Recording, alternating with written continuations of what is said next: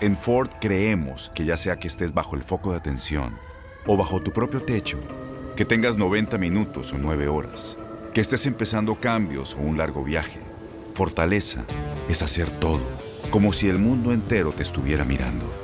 Presentamos la nueva Ford F150 2024. Fuerza así de inteligente solo puede ser F150. Construida con orgullo Ford. Fuerza Ford. Bienvenidos al podcast de Buenos Días América, la revista radial más completa para los hispanos. Política, salud, economía, tendencia y deporte son algunos de nuestros temas. Bienvenidos.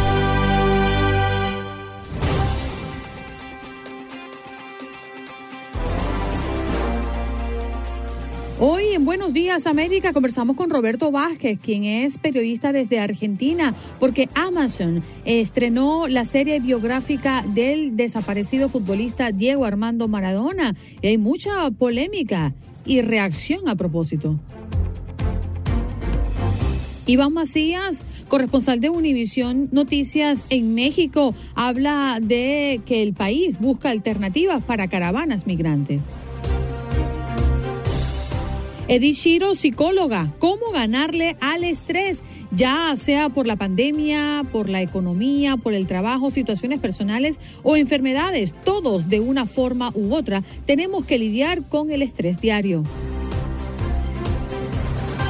Julio Schilling, politólogo, quien nos acompaña hoy en el programa, es escritor, director de Patria de Martí y columnista del American, el autor de Dictaduras y sus paradigmas y democratización en Cuba. El presidente de los Estados Unidos, Joe Biden, y otros 16 líderes mundiales discuten durante este fin de semana acciones para hacer que las cadenas de suministro sean más resilientes frente a futuras crisis de salud.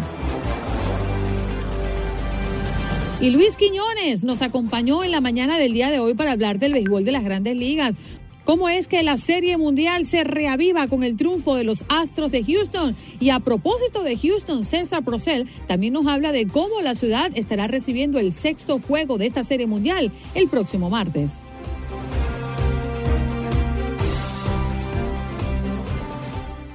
Nos vamos con nuestro próximo invitado. Bueno, él es parte de la casa. Siempre ha estado presente cuando de temas desde Argentina se refiere y sobre todo cuando hablamos de Diego Armando Maradona. Roberto Vázquez, corresponsal de TUDN en Argentina. ¿Cómo estás, Roberto? ¿Cómo te va? ¿Qué tal, Andreina? ¿Qué tal, Eric? ¿Cómo están ustedes esta mañana?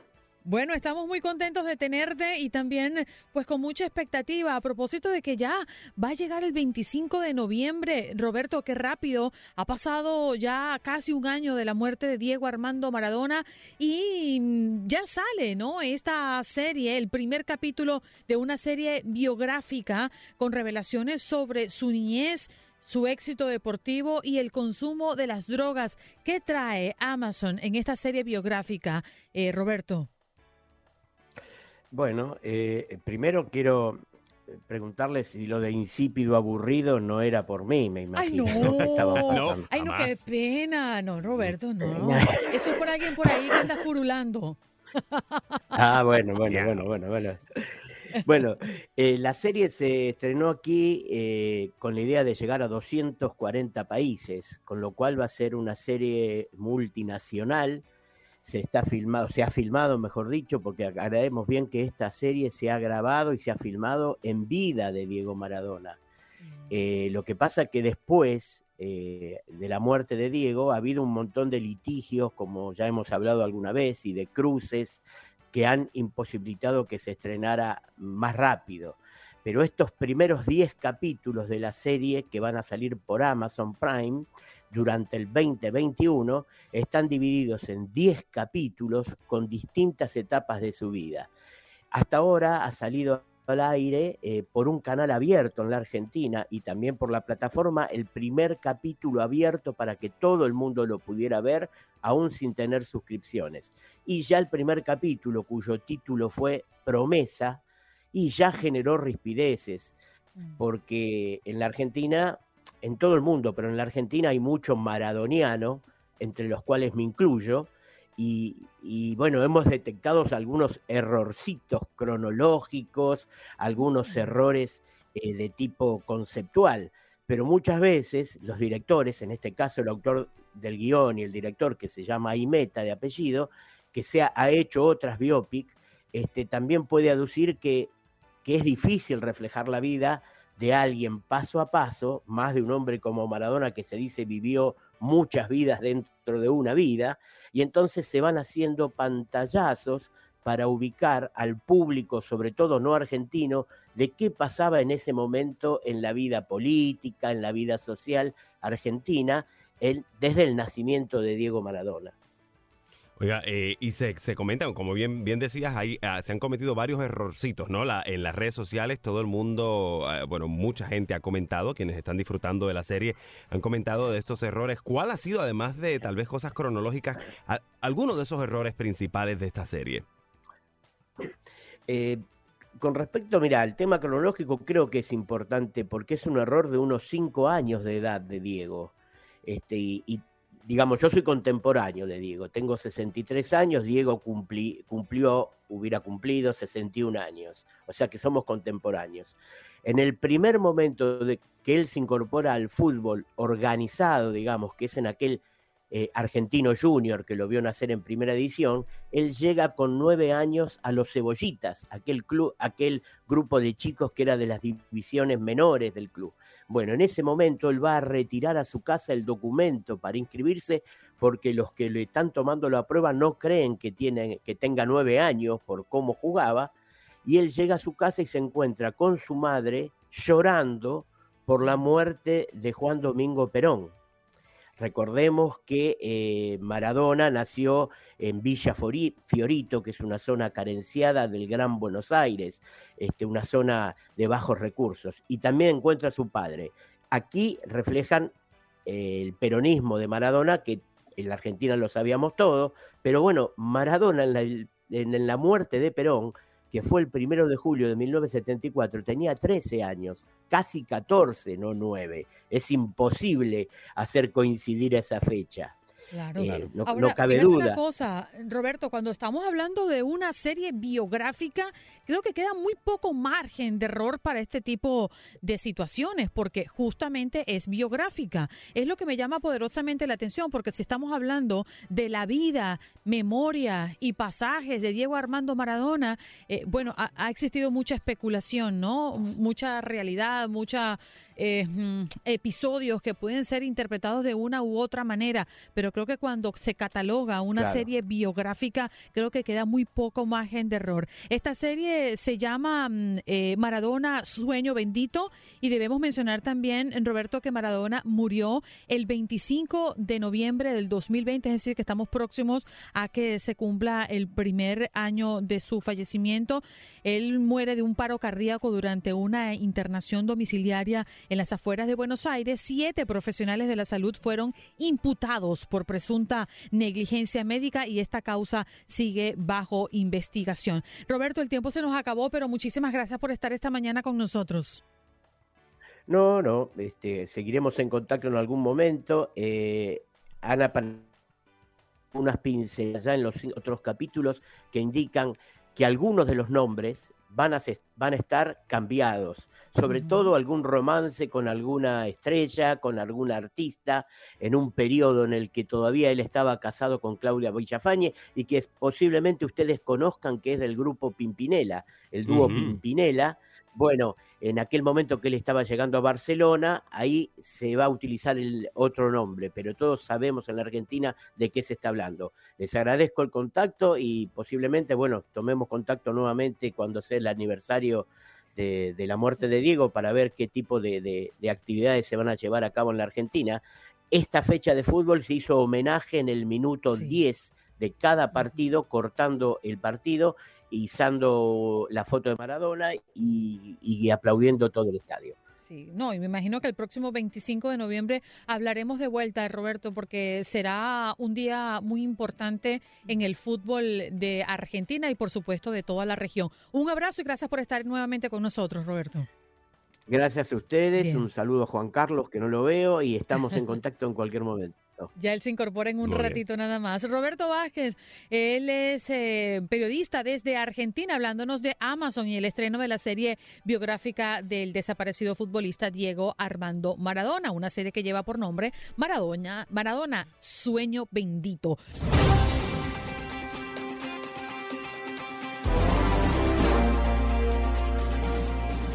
Bien, vámonos de inmediato a hablar sobre un tema que nos ocupa especial atención.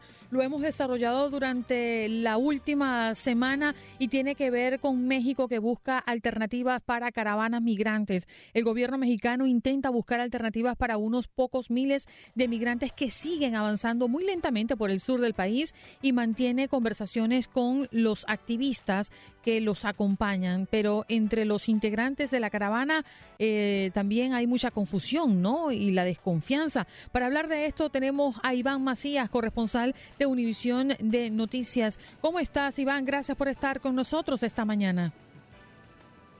Hola, muchas gracias. Muy buenos días. Oye, Iván, ¿qué es lo que está pasando? Eh, ¿Cuántas personas están conformando este grupo y cuál es su situación y ubicación? Bien, eh, utilicemos la tecnología que nos permite estar a todos en contacto. Los saludo con mucho gusto. Miren, justo ahora están agrupándose, están por salir. Eh, salimos a este lugar para poder hacer este enlace por la calidad de la señal y nos estamos llevando a la sorpresa de que hoy, a diferencia de lo que habían dicho que descansarían, están preparados para salir. Son más o menos cinco mil. 5.000 que han sido reconocidos solo 1.200 por las autoridades. Pareciera que los otros 3.000 y pico no son visibles para ellos. Y es que se basan en, una fundamentación de que solo los que han tramitado un amparo podrían ser contabilizados. ¿A qué se han expuesto en las últimas horas? Pues este diálogo que parecía existir con las autoridades termina eh, rompiéndose y han iniciado nuevamente su caminata porque las autoridades les pedían que se quedaran en un lugar y que pudieran negociar su visa eh, eh, por cuestiones humanitarias. Esto no ocurrió porque dicen que al final de la negociación las autoridades lo que hicieron fue quitarlos del sitio y decirles que tendrían que regresar a Tapachula y ninguno quiere hacerlo. Ellos quieren continuar con su sueño y bueno, pues aquí los vemos ahora reunidos eh, a punto de iniciar. Es eh, quizá uno de los peores momentos porque ahora tenemos algo así como 23 grados en este lugar y en un par de horas más esto va a ser el infierno porque finalmente es a lo que se están exponiendo los migrantes. Iván, eh, históricamente hemos visto que los migrantes buscan cruzar todo el territorio mexicano para acercarse a la frontera norte y tienen como destino final Estados Unidos, algunos, no muchos, Canadá. Sin embargo, entiendo que en esta oportunidad han dejado saber que si les dan una, una posibilidad, una oportunidad, pues ellos se quedarían en México, que ellos están buscando es dónde vivir. ¿Usted cree que está el ambiente como para permitirles una estancia definitiva en el país azteca? El ambiente está, eh, es una presión, lógicamente, estos cuatro mil y quizá la invitación a tantos miles más para que hagan lo mismo y conseguir una mejor vida. Esa parte no se, no se critica en lo absoluto. Lo que de alguna forma las autoridades están eh, haciendo, a decir de ellos, es jugar con esa aspiración natural de tener un trabajo porque se los ofrecieron. Les ofrecieron un trabajo, les ofrecieron un albergue a puertas abiertas eh, y, esto no se concretó. Para hacerlo tenían que regresar las poquísimas millas que han caminado, a diferencia de otras eh, caravanas, no ha habido esos jales que de repente ocurren en que se suben a una camioneta o a un camión y les pueden llevar de un pueblo al otro y en cosa de días ya estamos, por ejemplo, en otros estados. Ahora no, apenas llevamos 50 millas, pareciera muy poco, pero en verdad es que en esas millas han dejado zapatos, los carritos con los que transportan a los niños y prácticamente en algunos casos salud. Hay gente que está muy mermada en su cuestión eh, médica y de verdad levantarse es una verdadera, perdón, una odisea que tienen que afrontar todos los días para tratar de continuar. Oye Iván, quería pedirte dos cositas si, si está en tus manos. Sé que a veces las logísticas eh, no nos los permiten, pero si puedes describirnos un poco el ambiente donde te encuentras y si puedes darnos esa visual, ya que te estamos viendo también a través de nuestro Facebook Live, y la nacionalidad de las personas que van en esa caravana. Bien, vamos a empezar. Eh, aquí, espero, eh, digo, por cuestiones del, teléfono nos permita, este es un grupo de haitianos que están eh, un poco separados del grueso de la, de la comunidad. Por ejemplo, aquí los vemos también sentados a la en la banqueta esperando que se reúnan. Aquí enfrente hay de eh, Honduras, es el primer grupo, y detrás de ellos El Salvador, los que están ahí formados. También otros acá esperando comida. ¿Dónde estamos? Estamos en Mapastepec. Este lugar, Mapastepec, es eh, eh, históricamente uno de los sitios donde han ocurrido redadas en contra de migrantes. Vean, van a ver, espero se alcance a, a distinguir con, con, la claridad necesaria. Detrás de este vehículo va a pasar un hombre con un carrito del súper. Ese carrito, quién sabe de dónde lo sacó, de qué centro comercial se lo trajo, pero ahora es en el que se traslada junto con sus cosas para continuar con la caravana. Se hacen de lo que pueden, eh, comen evidentemente lo que pueden, mucho más lo que la gente les da. Ayer hubo momentos eh, muy emotivos en los que la gente juntó algo de dinero para comprar algo de comida y poderlas traer y dárselas. Pero también eh, este lugar digamos que para ellos representa un logro, si logran pasar ellos de aquí, si logran salir de aquí, será un éxito rotundo, porque históricamente en este sitio es tan fácil para ellos eh, encapsularlos y poderlos eh, eh, retener, dada que las autoridades han sido categóricas. O todos se van a hacer este trámite a Tapachula o ninguno. Y ante esa situación decidieron seguir marchando. Lógicamente también hay el lado malo. Ayer se dio a conocer una noticia que me parece relevante comentar. No es que con esto se critique o se satanice el, caminar de los inmigrantes, pero sí sabemos que entre todos, como en, como en el planeta entero, pues hay buenos y no tan buenos. Ayer, aparentemente por una discusión que comenzó por las molestias que iba a causar la, caravana migrante, una persona empezó a discutir, un, un nacional, un habitante de esta comunidad, empezó a discutir con un grupo de inmigrantes y solo uno más derivó en una confrontación directa. La que terminó este inmigrante, integrante de la caravana, sacando un cuchillo y enterrándoselo en varias ocasiones. De milagro está vivo el, el, el, habitante de esta comunidad y lógicamente fue detenido el migrante para llevarlo a instalaciones de la fiscalía en esta comunidad. Así que pues el sueño para este... Nacionalidad, Iván, datos de esa persona, edad... Eh... No, está ocurriendo, bueno, no tiene mucho de haber ocurrido y aquí otra de las, voy a, permítanme revisar si tengo alguna actualización sobre el tema, nada más reviso mi teléfono rápidamente, pero en realidad estas, estas situaciones son muy complejas. Miren, si hay un hombre, eh, ya tengo un nombre y se trata de... Mm, ok, Albert Osmin, de 37 años, de nacionalidad hondureña, y espero haber dicho su nombre bien. Alder o Alder Osmin, de 37 años. Y según este relato, pues es como eh, se dan a conocer las cosas, habría agredido a un hombre local, habitante de esta comunidad llamado Rubí Alberto, de 34 años de edad. Eh, las discusiones eh, también son, hay que decirlo, a veces más complicadas. Muchos de ellos ya en algún momento del día, por el cansancio, por el estrés, por por, por la desesperación de venir caminando aparentemente con mucho esfuerzo, pero sin avanzar gran cosa, eh, pues andan molesto. Muchas veces cuando vas caminando con ellos y los estás grabando, porque es nuestro trabajo reflejar esta parte del drama que se está viviendo, ya se molestan, ya te piden, eh, dame comida o deja de grabarme, cosas de esta naturaleza.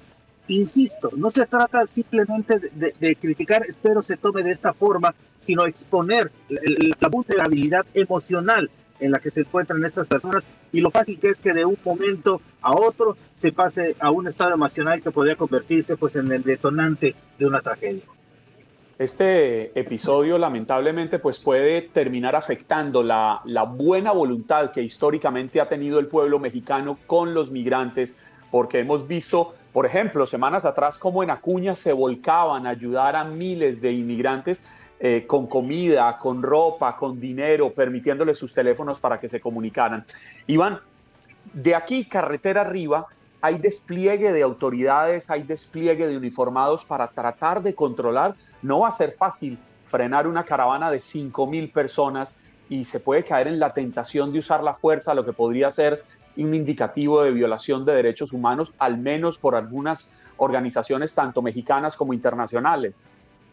Sí, es, es, es una gran tentación que, también debo decirlo con, con respeto a la verdad, porque así es como ha ocurrido en Chiapas, pues eso no es como que muy claro, ¿verdad? O sea, el, el respeto a, a, muchas de las protestas terminan pues eh, separadas de forma violenta por, por, parte de las autoridades. Ahora tienen el, el apoyo del Instituto Nacional de Migración y a su vez del gobierno federal. Hemos visto de forma recurrente pero aislada grupos que son conformados y, los, y lo identifican muy bien los migrantes.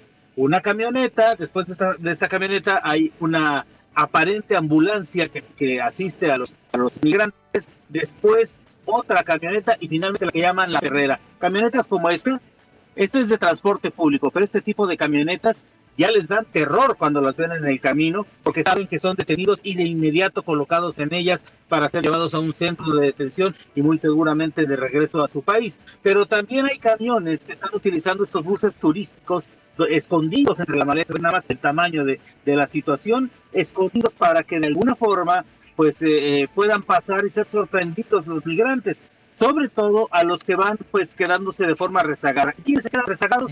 Pues las mujeres embarazadas, los cansados, los niños. A veces los niños los llevan cargando un hombre que lleva dos niños, lleva casi 30 kilos más de peso, más sus maletas. Es verdad una odisea la que todos los días tienen que realizar. Y mira, estos que ya estaban reunidos, que están por salir, pues son de estos que podrían avanzar, eh, digámoslo así, perdón utilizar esa expresión, como avanzada a ellos no tendrían, digamos que, mucho riesgo y por eso la mayoría trata de salir, salir pronto, irse con el grupo de avanzada y no exponerse al riesgo de quedarse atrás y lo que llaman aquí entre la caravana como la barredora. La barredora es la que se lleva al que se queda pues ahí. Es dramático lo, lo, que estamos viendo y escuchando y te agradecemos Iván estos minutos que nos has dedicado y además ese plus que nos da de poder visualizar la realidad a través del lente de tu teléfono. Gracias por estar esta mañana.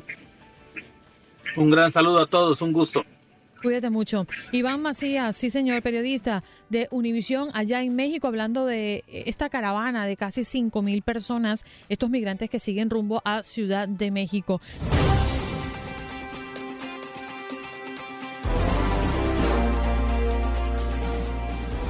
Y estamos listos para continuar con este su programa Buenos Días América de costa a costa. ¿A usted no le pasa que se siente así como que yo no sé con qué cuánto, pero no sé, es que me están pasando tantas cosas y todo se lo achacan al estrés? Ay, se le está cayendo el cabello, el estrés. Eh, usted tiene los ojos rojos, el estrés. Se le hinchó los pies, el estrés. Se usted subió de peso. hambre, el estrés. Me estresaste cuando dijiste se le está cayendo el cabello. El- No, y no te vi, ¿oíste? No te vi a ti. No, estresé. nada personal. Bueno, Se sí, subió de peso y la culpa es del estrés. Pero el estrés existe.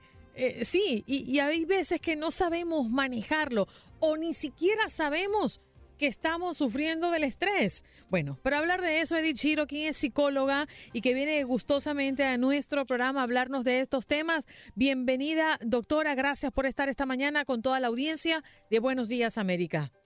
Buenos días, gracias, gracias Andreina, gracias por todos, ¿cómo están? Qué gusto estar con ustedes otra vez. ¿Qué de cierto y qué de desacierto hay en mis palabras, doctora? Bueno, el estrés es con lo que vivimos todos los días, este, hasta los niños chiquitos saben eh, identificar estrés hoy en día y es algo que no es una, no hay que ponerle resistencia, sino que es algo que hay que entender, saber manejar, enfrentar y ver cómo lo hacemos. Eh, Primero, también hay, que ver cómo, cómo lo definimos, ¿no? Exacto. ¿Cómo, ¿Cómo detectamos que lo que estamos padeciendo, sufriendo y convaleciendo es el estrés? ¿Y cómo combatirlo, doctora? Mira, el estrés puede tener eh, síntomas físicos y puede tener síntomas psicológicos. Cuando tú dices, tú estabas dando el ejemplo que si se te cayó el pelo, que si te duele la barriga, que si te duelen los músculos, que si tienes diagnósticos como fibromialgia, etcétera, etcétera, úlceras, todo eso viene relacionado con síntomas y manifestaciones de altos niveles de tensión, altos niveles de dificultad. Todo eso está bien. También es verdad que desde el punto de vista emocional la gente tiene que tiene muchísima ansiedad, muchísima eh, síntomas de depresión, que está eh, con ataques de pánico, todo eso está relacionado con el estrés. Ahora, ¿cómo definimos el estrés? Es las dificultades que tenemos todos los días para enfrentar situaciones difíciles, ¿verdad? Pero la, la verdad es que todos los días tenemos dificultades para enfrentar situaciones, todos los días se nos, eh, se nos presentan obstáculos, todos los días se nos presentan cosas que tenemos que resolver, desde las cosas más básicas de despertarnos por la mañana hasta los temas más complicados, difíciles y ambiciosos de crear, este, no sé, compañías, eh, tener una buena relación de pareja, ser buen padre, o sea, hacer, hacer dinero, vivir, ¿sabes? Todo eso puede generar muchísimo estrés, pero cómo lo defines y cómo tú te paras frente a eso es lo que realmente importa. Tú lo ves como, una, como un reto de vida o lo ves como un obstáculo, lo ves como una resistencia o lo ves como algo que puedes dejar fluir. Pero Edith, uno se puede estresar por diversas circunstancias de la vida. Le pongo un ejemplo, a mí lo que más me puede estresar es el temor a quedarme sin empleo porque de acá depende el sustento de mi familia. Hay personas que se estresan porque pueden perder el matrimonio, hay personas que se estresan frente a la posibilidad de perder el, matrimonio, perder la vida. el estrés se enfrenta de diversas formas dependiendo del origen o el estrés se enfrenta siempre de la misma manera. Ya va, pero es que fíjate, los ejemplos que tú estás dando son, si te pones, fíjate lo que dijiste, que, que si mi matrimonio me vaya a llamar, que si me vaya a pasar algo, esos ejemplos son anticipaciones de dificultades que se te pueden presentar, pero a ti no te ha pasado nada todavía, ¿entiendes? Entonces, esa anticipación está todo en tu cabeza. No es que tú estás pasando en ese momento algo difícil, es cuando tu mente empieza a anticipar los escenarios estos horribles, catastróficos que te pueden suceder, genera muchísima ansiedad y genera muchísima angustia. Eso es ansiedad, eso no es estrés. La, claro, la ansiedad hace que te sientas mal y la ansiedad hace que no puedas disfrutar el momento presente y la ansiedad hace que tengas, que tengas dificultades para funcionar en este momento. Pero el estrés te, te, causa, o sea, te, te, causa situaciones donde tú estás anticipando lo que pasó o, el o te vas para el pasado, lo que era antes era mejor, o qué culpabilidad tengo de lo que hice, o me arrepiento, o tengo vergüenza, ¿entiendes? Cuando, cuando tú estás o en el pasado o en el futuro, estás generando estrés y estás generando esta serie de emociones que realmente no están pasando. Pero cuando estás en el momento presente y tienes que enfrentar una situación que te puede generar estrés en el momento, tú puedes manejarlo. Entonces lo que te quiero decir es que puedas diferenciar lo que está pasando en el momento presente y lo que tu, que tu mente está generando de lo que recuerdas del pasado o lo que anticipas del futuro. El estrés es como una curva, una curva de estas que suben y vuelven a bajar. y la idea es que cuando tú subes esa curva y esa ola de estrés, siempre lo vamos a tener. Lo importante es saber cómo la bajamos. Ahí es donde está el truco en realidad del estrés. No es tanto que vayas a tener dificultades o que vayas a tener anticipaciones o que vayas a tener ansiedad, porque esas son emociones normales que tenemos todos los días. Es como tú bajas de esa curva y como tú mismo te autorregulas, te autocalmas buscas herramientas para poder bajar esa, esa ola que de, de, dificultad, de estrés, de ansiedad, para poder estabilizarte otra vez. Ahí va, ahí, es donde viene el truco. Doctora, ahí va mi pregunta porque yo soy un tipo que a mí me, gustan las soluciones. Yo, el preguntarme el porqué de las cosas, pues puede ser un poquito más redundante, ¿no? En el, en el dilema, en el problema. Y sé que deben haber maneras naturales, simples, para aliviar el estrés y la ansiedad a diario, o sea, para lidiar con esto. ¿Cuáles son esas tres más importantes que usted pudiera decir, mire, haga esto, esto y esto y va a ver los resultados? Mira, te voy a decir, me encanta esa pregunta porque lo primero que podemos hacer y que es sencillito y facilito y todos lo tenemos a mano es la respiración. Uno no se da cuenta cuando uno está ansioso, cuando uno está estresado, empieza a respirar mal, empiezas a cortar la respiración, te empieza a palpitar el corazón, empiezas a sudar, empiezas a temblar. Cuando tú vuelves a tu respiración y conscientemente dices, voy a tomar una bocanada de aire y la voy a botar, y la haces cinco veces eso, o diez veces, en el momento vuelves a tu cuerpo y vuelves al momento presente y como que se te van borrando y eliminando todas esas eh, eh, pequeñas ideas que te hacen estresarte. Entonces bajas por un momento esa ola de estrés. Otra cosa muy importante es hacer ejercicios todos los días, porque eso genera dentro de tu cuerpo los, neurotransmisores necesarios para mantener el balance, la dopamina, la serotonina, la adrenalina, todo eso que tú está, está funcionando dentro de tu cuerpo, la, el movimiento, el ejercicio, el baile, la danza, la, música, te, te generan estas neurotransmisores que te mantienen el balance. Entonces, cada vez que se te sube un poco la adrenalina, cada vez que se te sube la, la, epinefrina, o sea, todo lo que te puede alterar este, estos ejercicios o este, este contacto con, con lo que te relaja, los baja otra vez. Entonces, y la tercera cosa es, asegúrate hacer algo que, te, que sea significativo en tu vida todos los días. Tener por lo menos una hora donde tengas una buena conversación con un amigo, donde tengas un buen contacto con tus hijos, donde hagas que estés en contacto con la naturaleza, donde hagas algo que te, que te traiga satisfacción, que te dé sentido a la vida, que digas, wow, me siento bien, wow, esto me gustó, me, dio, me, hizo, me hizo cosquillitas en el corazón, en el alma, ¿sabes? Esa, esa sensación. Y no tiene que ser nada muy grandioso, no tiene que ser muy grandioso, pero asegurarte que lo tienes todos los días. Doctora, eh, qué buen punto trae usted al final porque yo estuve reflexionando eh, durante estos últimos días y, revisaba mi dinámica diaria y me preguntaba, ¿qué estoy haciendo por mí? ¿Qué estoy haciendo a mi elección que me dé satisfacción, que me dé alegría, que me dé más allá de bueno del estilo de vida que uno siempre busca que sea lo mejor para que todo sea llevadero, ¿no? A tu alrededor. Pero y me di cuenta que no me estoy dedicando tiempo para mí. No existe dentro de mi rutina diaria un espacio para mí para hacer lo que me gusta. Y bueno, me gustaría jugar tenis, me gustaría eh, quizás entrar en un club de lectura, me gustaría quizás, en fin, cualquier cosa. Y resulta que me quedo en el me gustaría, pero no tomo acción porque tengo muchas cosas, porque tengo que atender la casa, al marido, a los muchachos, al trabajo, pero yo estoy siempre de última. Y yo creo que esto tiene que ser parte de nuestras vidas, doctora. Ay, sí, Andreina. Mira, ese punto que dices de, tener los hábitos todos los días que nos creamos en esta sociedad que estamos viviendo, en el corre-corre, en la desesperación, el que duerme menos, el que hace más, el que hace... de verdad, eso genera muchísimo estrés eh, de por sí, independientemente de lo que esté pasando en tu vida. ¿Sabes un detalle muy importante, Andreina? Por ejemplo, pararte por las mañanas. ¿Cómo tú te paras por la mañana? ¿Cómo tú comienzas el día? Tú comienzas el día con el teléfono encima, viendo todas las malas noticias y oyendo todas las preocupaciones. Eso te genera el tono del día completo. Si tú tienes una rutina donde te paras por la mañana tranquilo, te tomas tu tiempo para estirarte, para tomarte un buen tecito por la mañana, para ver el sol salir y después comienzas entonces tu día wow, eso hace una gran, gran diferencia. Por ejemplo, eso es un detallito pequeñito, pero igual para acostarte a dormir. ¿Cómo, tú, cómo tú, tú, tú, entras en tu etapa de sueño? ¿Cómo tú te das los momentos para dormir bien, para comer bien, para empezar bien el día? Todo eso realmente te da como una base y un fundamento para que lo que se te venga a enfrentar durante el día tengas muchas mejores herramientas para hacerlo. Qué bueno, doctora, que usted hoy... Con... Sí, adelante, Juan Carlos uno de nuestros oyentes, Ramos Mejía, hace una pregunta que me parece muy interesante porque nos ayuda a entender precisamente la diferencia que él quiere conocer. ¿Qué es estrés y qué es ansiedad? ¿Cuál es la diferencia entre estas dos palabras?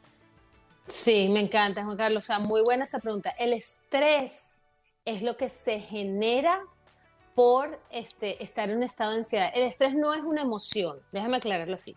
La ansiedad es un estado físico y emocional en el que, el que, el que, estamos enfrentando o anticipando de una dificultad. El estrés es lo que se genera desde el punto de vista eh, de, también psicológico cuando nos imaginamos y cuando estamos en una situación difícil. Lo siento que no es una definición así tan, tan, tan clara, porque el estrés es como un término más genérico, en cambio la ansiedad es una emoción muy específica. Entonces, la ansiedad, y, la, ansiedad, la angustia, la depresión, los ataques de pánico, el miedo, la rabia, todo eso son emociones y sentimientos por los que transitamos durante el día. El estrés es un estado que, este, fisiológico que se genera cuando enfrentamos esos estados. ¿Me entiendes lo que te digo? Yo sé que no es, no es muy claro y en verdad, en realidad, los usamos intercambiadamente. O sea, usamos cuando decimos estrés o decimos ansiedad, decimos, se, se intercambia esa ese concepto. El estrés es una, cosa muy, muy genérica. Claro, y que hay, hay, mucha gente que se pregunta, ¿realmente se puede curar la ansiedad? ¿Existe una forma de controlarla? Lo mismo, exacto, lo mismo que el estrés. La, eso es parte de nuestras vidas. De hecho, te voy a decir algo, es necesario un poco de ansiedad y es necesario un poco de estrés para tener esa chispa, esa motivación, esa iniciativa de querer este, hacer las cosas. Y lo digo porque desde el punto de vista de supervivencia muy, muy, muy básico, cuando nosotros estamos enfrentados frente a un peligro, esas alarmas que se nos prenden para defendernos es lo que se llama ansiedad. Cuando nosotros estamos, oh my God, nos va a comer el tigre, ¿sabes? En una jungla. Es, eso nos genera ansiedad y eso nos ayuda a salir corriendo. Nos ayuda Ese a es el famoso fire, fire, fi- fighter fight, ¿no? Ese mismo, ese mismo. Eso Bueno, es yo lo que estoy nos ayuda. tranquila, doctora, porque el tigre está fuera de la cabina el día de hoy, entonces no creo que me coma. Gracias por estar aquí esta mañana, doctora. Que así sea, ¿Dónde que la lo podemos conseguir?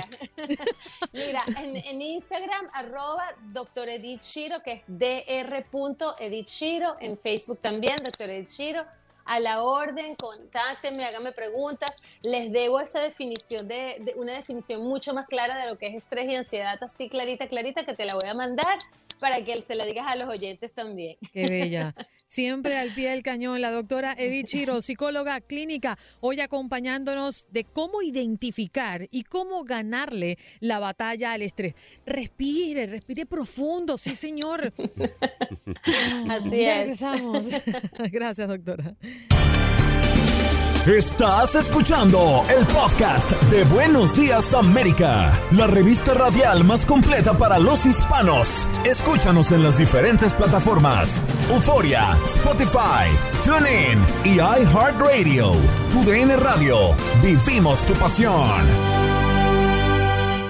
Las acciones dicen más que las palabras. Abre el Pro Access Tailgate disponible de la nueva Ford F-150. Sí, una puerta oscilatoria de fácil acceso para convertir su cama en tu nuevo taller. Conecta tus herramientas al Pro Power Onboard disponible. Ya sea que necesites soldar o cortar madera, con la F-150 puedes. Fuerza así de inteligente solo puede ser F-150. Construida con orgullo Ford. Pro Access Tailgate disponible en la primavera de 2024.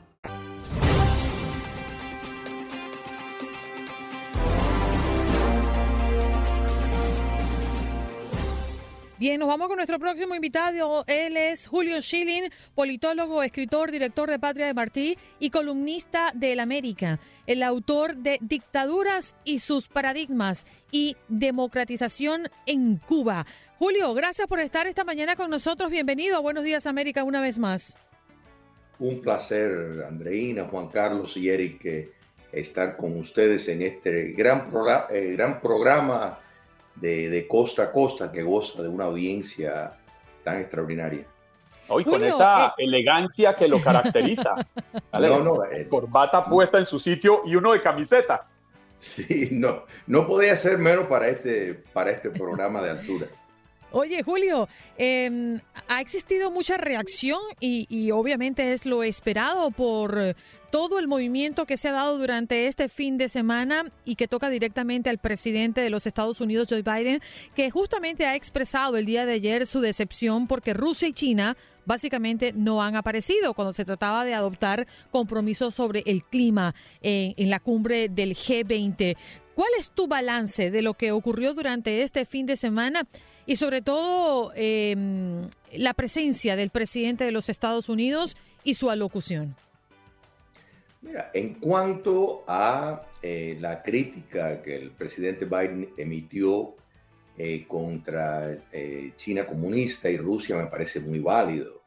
O sea, recordemos que China es, el contaminador más grande del, planeta y la antigua Unión Soviética pues estaba en, en segundo lugar. O sea, eh, realmente que en ese sentido Putin heredó un, un, desastre ecológico. Yo creo que en ese sentido es muy importante, pero hay que entender una cosa y apuntar eh, eh, a, a, lo que es la discusión, eh, poniendo al lado eh, sistemas de creencia. Y eso es que los Estados Unidos en los últimos 10 años ha eh, roto los récords de reducir la emisión de, de, de, de carbonos. Y la razón es muy sencilla, es por la hidroablación de, de, de fractura, o sea, el fracking. Eh, la tecnología ha facilitado eh, la utilización de eh, energías alternas que son más limpias y, y esa es la, esa es la, la, la razón. Eh, mira, yo recuerdo de niño, cuando yo vivía en el área de, de, Nueva York, que nos decían que el río Hudson, los peces iban a estar todos flotando contaminados. Es más, nos decían que íbamos a tener que, si salíamos del área de Nueva York, utilizar caretas porque la polución iba a ser extraordinaria y que nuestros pulmones nos íbamos a acostumbrar a la polución de Nueva York, que si salíamos a otras áreas iba a haber un problema de desajuste. eh, la realidad es que la tecnología ha facilitado y ha hecho un gran trabajo en el, en el medio ambiente, mucho más de lo que se le da crédito. Y eso ha sido posible por un sistema de libre empresa, un sistema eh, robusto de eh, estimular la innovación.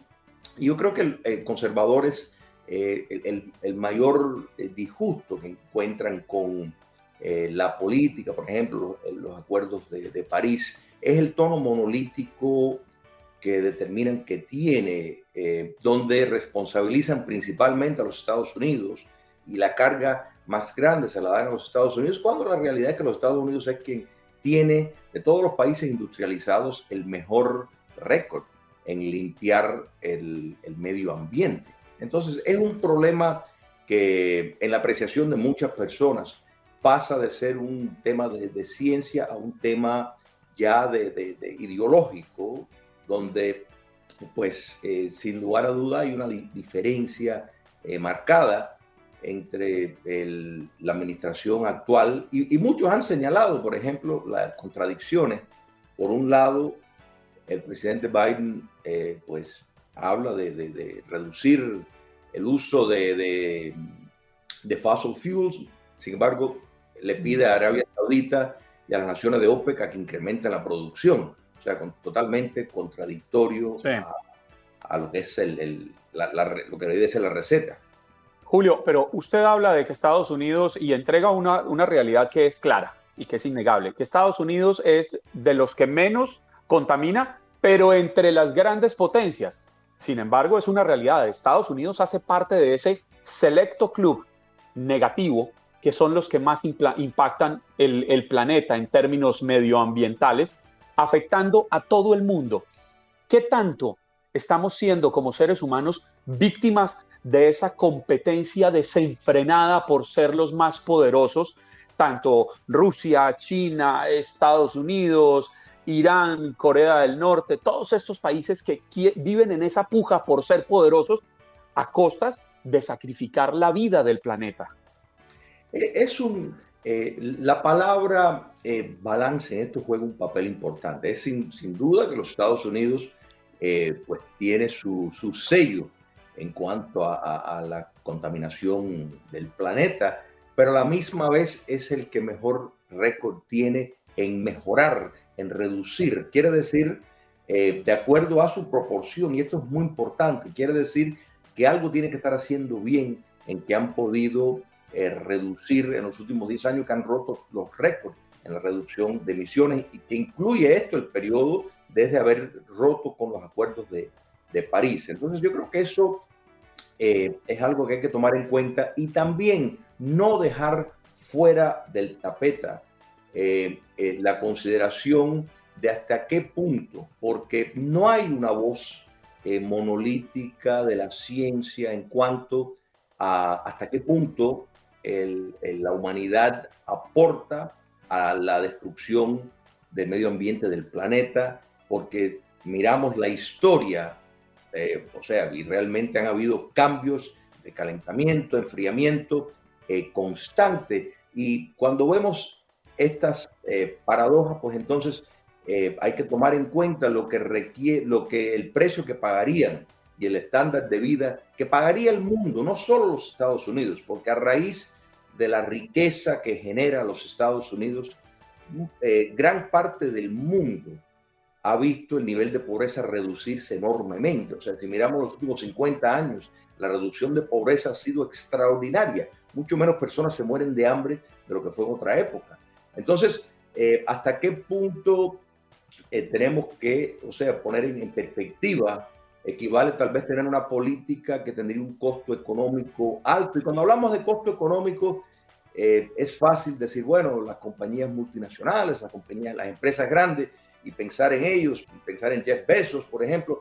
Pero sin embargo, eh, hay muchas personas al nivel más bajo de la escala económica, en África, en Asia, que se han beneficiado por eh, la tecnología y por la generación de riqueza en reducir la pobreza. Quiere decir, más personas están comiendo, más personas tienen acceso a agua, eh, a, casas. Entonces, esos son eh, el factor eh, de la economía universal.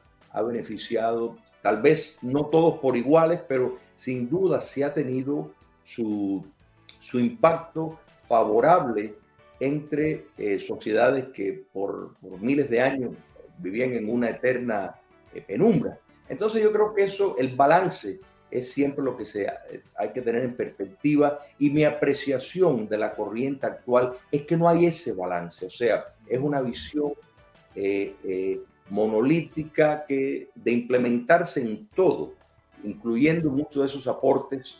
Eh, cuando, por ejemplo, el presidente Biden habla de incentivos de impuestos para empresas solares y de viento, de buscar energía alterna, vemos, recordamos, durante la administración del presidente eh, Obama, eh, muchas de estas empresas quebraron y lo que fue un desperdicio total de fondos públicos que realmente no generó eh, nada, porque en cierto sentido sí es funcionable. Por ejemplo, para nosotros aquí en la Florida, la energía solar yo creo que vendría muy bien, sería muy fácil, pero otros lugares más complicados. Claro, y otros países, exacto, y otro, otras ciudades y otros estados que no tienen ese privilegio. Muchas gracias, Julio, por estar con nosotros esta mañana. El tiempo se nos ha agotado, pero ha sido un placer verte de nuevo. Un placer siempre estar con ustedes. Bien, Julio Schilling, politólogo, escritor, director de Patria de Martí y columnista de El American, el autor de Dictaduras y sus paradigmas y democratización en Cuba, nos acompañó esta mañana. Como dicen los grandes, la liga se gana partido a partido. Partido a partido. En Buenos Días América, Contacto Deportivo.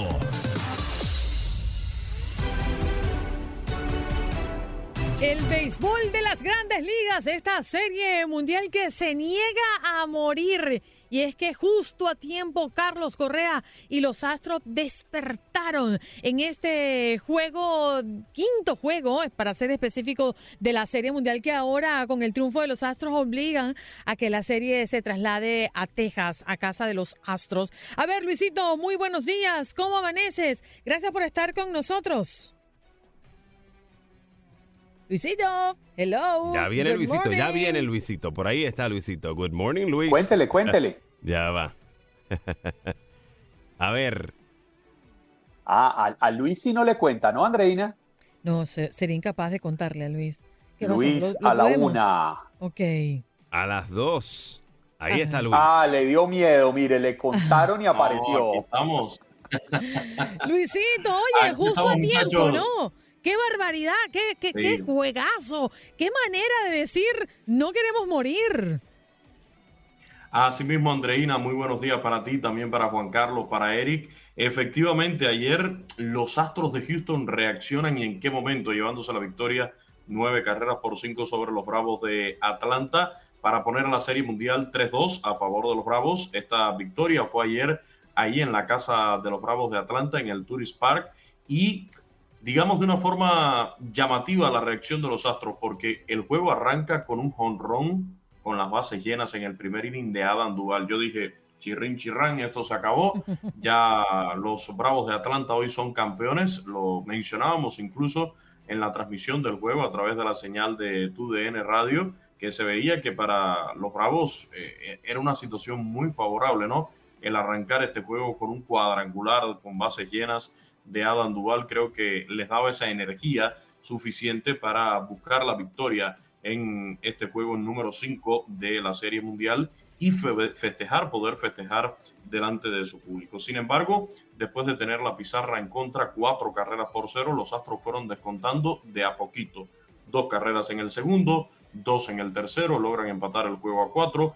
En el tercer capítulo, parte baja, eh, los Bravos de Atlanta vuelven a tomar el mando con un cuadrangular de Freddy Freeman. Sin embargo, en el quinto episodio y en esta ocasión, sí haciéndole carreras al bullpen de los Bravos de Atlanta, que ha sido su principal virtud en esta serie mundial. Los Astros anotan tres para de esta forma empatar e irse arriba. Suman una más en el séptimo y otra en el octavo para el marcador final. Nueve carreras por cinco y de esta forma, pues mantenerse con vidas y obligar el regreso a casa al Minute Maid Park, donde van a estar jugando desde este martes a las 8 de la noche, tiempo del este, y de ser necesario, si ganan los Bravos, también el miércoles en el juego número 7 de la Serie Mundial. Oye, Luis, em, regresar a casa ya es un premio, ¿no? El, poder insistir por el título de Serie Mundial desde su casa es un gran premio para los Astros, pero eh, están a raya, es decir, están presionados porque el triunfo de, los Bravos eh, generaría el término de esta serie y, por supuesto, el título para ellos. ¿Cómo, cómo ves tú este regreso a, Houston? Para mí muy importante lograr regresar a la ciudad de Houston. Yo creo que esto no se acaba en seis juegos. Claro, es béisbol, todo puede pasar. Ayer existían todas las condiciones para que ya los Bravos se coronaran campeones ahí en su estadio y más con ese inicio. Y sin embargo, los Astros lograron despertar eh, sus bates. Ayer fue importante, Andreina, eh, algunos movimientos que hizo en el line-up el señor Dusty Baker, manager del equipo de los Astros, mandó a Alex Bregman al séptimo turno, subió un poquito al cubano Juli Gurriel, al quinto bate a Carlos Correa, al tercero incluso ayer estuvo muy mal en el juego el cubano Jordan Álvarez, que es, eh, fue el jugador más valioso de campeonato. Ayer estuvo muy mal y sin embargo, con todos y estos, eh, el equipo de los Astros pudo ganar. Para el juego de este martes, eh, para mí, eh, favorito el equipo de los Astros por jugar en casa, vamos a tener al mexicano José Urquidi, que ayer trabajó. Ayer eh, lo sacó Dusty Baker a lanzar en un momento del juego y fue el pitcher que se llevó la victoria en definitiva por el equipo de los Astros de, de Houston. Y bueno, era el pitcher que estaba anunciado para el juego número 6 de esta serie mundial. Todavía no ha sido confirmado por los Astros de Houston, sí Max Fried, que ya fue anunciado por Brian Snitker, el manager de los Bravos de Atlanta. Esperamos que sea José Urquidi, el abridor de los Astros, o Luis García, el abridor por el equipo que va a estar jugando en casa en el Minute Maid Park. Para mí, Andreina, ganan los Astros el juego número 6 y tendríamos séptimo juego en la Serie Mundial. ¿Y quién ganaría esa serie mundial? Si se, va, si se van al séptimo juego. Mm, Si quieres te doy el número de la lotería mejor. Pero- Luisito, gracias por estar pero- con nosotros. no, Ajá, sí, sí. Es que ha sido, ha sido muy difícil de pronosticar esta serie Sí, mundial. Unos claro. bravos que, la verdad han mostrado un gran juego ahí en su casa. Estaban invictos, lo perdieron ayer. Si nos vamos a un séptimo juego, Andreina, cualquier cosa puede pasar. Pero creo ya que por, por estar en casa a su público, este equipo de, de los Astros otra vez eh, recuperaría un poco el favoritismo que tuvo al iniciar la serie mundial. Estoy de acuerdo contigo. Es muy difícil pronosticar una serie como esta y cuando se llega a una séptima, a un séptimo juego donde es vida o muerte, pues sí, es difícil porque allí llegaron gracias a su talento, ¿no? Y a todo lo que tuvieron que entregar durante seis juegos previos. Definitivamente, estoy de acuerdo contigo. Qué bueno no pronosticar y no saber qué va a ocurrir y tener certeza de quién es el mejor, porque así la emoción se torna mucho más intensa. Luis, gracias por estar con nosotros. Abrazo, buen día. Hoy los espero a las 5 en Desde el Diamante. Ya lo saben, mañana martes, juego 6 de la Serie Mundial a las 8 de la noche. UDN Radio. Buen día. Me dicen que te van a regalar, eh, Luisito, eh, se fue Luisito, que le van a regalar a Luisito un- unas vacaciones a Dubái después de esta intensa jornada de béisbol de las grandes ligas.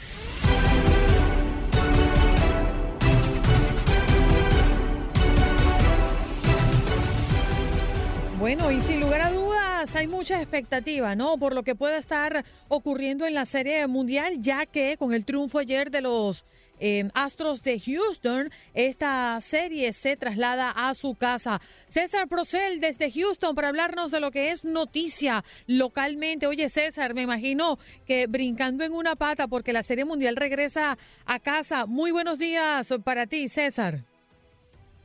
Voy, voy, voy con él, voy con él. Ahí está. Ah, César, ahora sí. buenos días. Hola, sí, Andreina, buenos días, eh, Juan Carlos, Andreina y toda la audiencia. Sí, ya, te dije, no brinco en una pata porque no quiero dejar al pato viudo, pero sí estamos contentos porque tenemos un juego 6 de la Serie Mundial, por lo menos este, mañana por la noche aquí en la Ciudad Espacial a partir de las 7 de la noche. Y sí, el día de ayer eh, los Astros de Houston lograron remontar el marcador después de una inafor- poco afortunada primera entrada en la que recibieron un Grand Slam por parte de Adam Duvall, pero eh, se compuso el juego, eh, regresó Marwin González y dio el, el, el bat caliente nuevamente para que los Astros regresaran a la Serie Mundial este martes y tal vez el miércoles también. ¿Cómo se están preparando en la ciudad? El estadio, me imagino que nunca se desmontó, teniendo presente que todavía había oportunidad. Así que me imagino que la ciudad también estará habilitando lugares como para mm, poder ofrecerles a la comunidad pantalla gigante, como hacen en las ciudades que reciben series mundiales. Esto no se hace todo, todos los años. Claro, los restaurantes y bares locales están listos con, con eh, las pantallas para poder ver el juego en todos lados. Y, y sí, como lo dices bien, el estadio de Minute Park nunca lo, desmontan. De hecho, eh, no sé si te diste cuenta, pero el día de ayer, aún después del último juego de la serie allá en Atlanta, eh, siguieron los trabajadores del campo arreglándolo, poniendo bonito, porque, porque los parques de ligas mayores siempre están listos para, para eventos, para prácticas, para entrenamientos, para diferentes actividades. Y aparte, como sirven de, de una atracción turística para la gente, tienen que mantenerlos limpios y listos para cualquier visitante. Por otra parte, hay un rechazo de propuesta. ¿De qué se trata, César? Sí, fíjate que ya por 56 años ha estado ahí a un lado del estadio Energy Stadium de los Houston Texans. Está el Astrodome, donde anteriormente jugaban los Astros de Houston. Eh, Pero hay, han habido muchas propuestas, desde que lo van a convertir en hotel, que lo van a hacer estacionamiento, que lo van a hacer esto y que el otro. En fin, no llegan a un acuerdo todavía en lo que van a hacer con el Astrodome, que está ahí abandonado y totalmente, este, pues no, adentro está vacío, vendieron todas las butacas a aficionados, etcétera. Y una propuesta para pintarlo con una serie de murales que expresaran oposición a tráfico humano fue rechazada el viernes por la Comisión Histórica de Texas. Los miembros de la comisión dijeron que les preocupaba pintar con acrílico el edificio que ya tiene 56 años y que es considerado una marca histórica en la ciudad. Dijeron que sí apoyarían un tipo de vinil para cubrirlo, pero no pintarlo con, este, con pintura acrílica. En el domo querían poner una serie de una imagen de un astronauta y diferentes murales que medirían como 75 pies, pero por el momento la propuesta ha sido rechazada y el verdadero problema es que no saben qué hacer con este pobre edificio. Así que ahí está nada más arrumbado como, como Juan Carlos en Texas. Bueno, extraordinario, ¿no? Hay que mandar a, O sea, a- a Juan Carlos a Yo Texas. estoy arrumado. Arrumbado Mira, por- ahí. por ahí- Por ahí dicen es que Juan Carlos estaba viendo casas y todo esto, ¿no? Por eso su, su, su visita constante a Texas. No, no, Sí, no, la, sí. la- la casa tengo que verla en Houston. De, de- de vivir, de vivir en Texas, yo creo que sería Houston. A mí me parece una ciudad bellísima. Es Y ciudad, en el vecindario, y en el vecindario de César, para tener piscina a la mano. Sí, no tener que- construirla yo. Para, para que brinques en las patas. Exacto.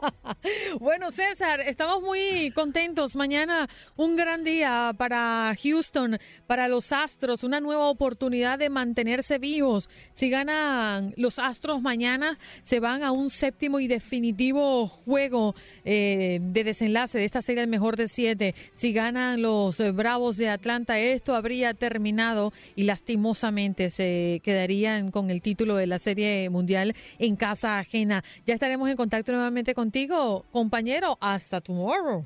Hasta tomorrow, pero yo los espero como quiera hoy a las 10 de la mañana hora centro en Enganchados a través de TUDN 93.3 FM en Houston y por supuesto en la plataforma de Euforia en toda la nación. Que tenga bonito día, Juan Carlos, los tacos están pendientes, ¿eh? Seguro. Lo llamo ahorita cuando salga de Bowman para Houston, le aviso, mi querido César. Perfecto, nos ponemos de acuerdo. Chao. César Aquí, aquí sí cumplimos, Eric. Toma, chango, tu banana. Gracias por acompañarnos en nuestro podcast. Buenos días América. Y recuerda que también puedes seguirnos en nuestras redes sociales. Buenos días AM en Facebook y en Instagram. Arroba Buenos días América. AM. Nos escuchamos en la próxima. Boost Mobile tiene una gran oferta para que aproveches tu reembolso de impuestos al máximo y te mantengas conectado. Al cambiarte a Boost, recibe un 50% de descuento en tu primer mes de datos ilimitados. O, con un plan ilimitado de 40 dólares, llévate un Samsung Galaxy A15 5G por $39.99. Obtén los mejores teléfonos en las redes 5G más grandes del país. Con Boost Mobile, cambiarse es fácil. Solo visita boostmobile.com. Boost Mobile, sin miedo al éxito. Para clientes nuevos y solamente en línea, requiere AroPay. 50% de descuento en el primer mes requiere un plan de 25 dólares al mes. Aplican otras restricciones. Visita boostmobile.com para detalles.